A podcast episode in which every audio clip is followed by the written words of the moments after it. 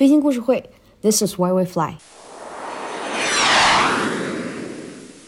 大家好，我是上官，好久不见了，希望大家都健康平安。二零二三年的钟声已经敲响了，我现在才对二零二二年做个总结，是不是稍微有点晚？好在兔年还有几天才来，也不算太迟。今天收到了一位在悉尼的朋友发来的信息，他呢是飞行员，同时也是制片人。他和我分享了最后一位在世的飞虎队陈炳静老先生离世的消息。他聊起来之前拍纪录片的时候采访过陈老，和陈老聊天、看飞机，嗯，讲飞行故事。聊起和说到陈纳德将军的时候，陈老脸上的表情都亮了起来。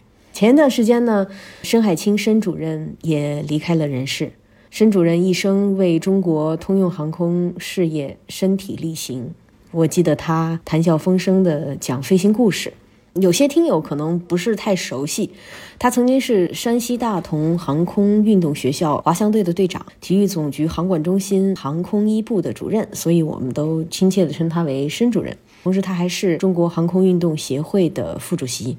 我们在张家界的飞行神仙那集，其实已经提到了申主任。我会一直记得他爽朗的笑声，还有风趣的谈吐、严谨的飞行态度。世事变迁，历史的车轮呢滚滚向前。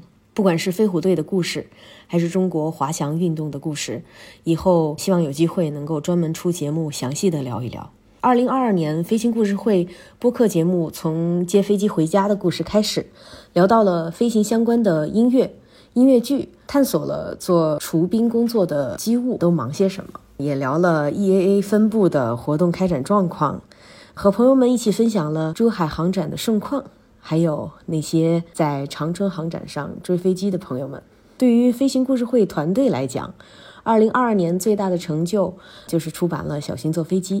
有很多读者反馈非常喜欢这个绘本，谢谢大家。我也是希望我们团队做出的这个《小心坐飞机》能够给孩子的心中种上去航展和坐飞机的种子。《小新坐飞机》的创作期间啊，我们团队一起一共可能开了有二十多次会议，然后脚本呢修改了十一次。绘画开始的时候，从线稿到色稿，总共是画了有十五个版本。北航出版社呢给我们三审三校。专业的人做专业的事儿，一路都特别开心。所有的这一切都离不开大家的支持，因此呢，借这次播客的机会，向给过我们团队支持的朋友们、师长还有合作伙伴表示由衷的感谢。没有你们的支持，我们的出版物就不可能问世了，也不能给孩子们带去触手可及的航空小知识。带着小新坐飞机，参加了珠海航展，反响也是还可以的。航展上带着孩子逛展的家长们确实是络绎不绝，可惜同一时期的澳门公寓机展，我因为签注的原因没办法去，跟很多朋友约了今年相见。今年的几个航空展会，小新坐飞机还会继续呃去到现场和大家见面。说到绘本的小朋友呢，有的小朋友眼睛特别尖，发现了睡觉流口水的小新；有喜欢画画的小朋友直接自己就开始临摹小新在卧室里的样子。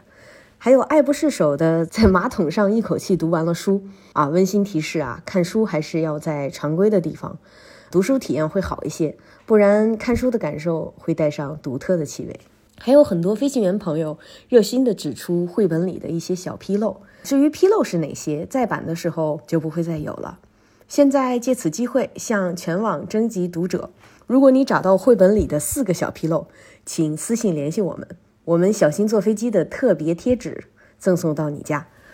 二零二二年在 B 站上，我们更新了六十四个视频，总的播放量七万次。从数据上来看呢，视频传播确实比播客的音频要传播的要多。咱们的音频开始已经有好几年了，累计的数量也刚刚破十万。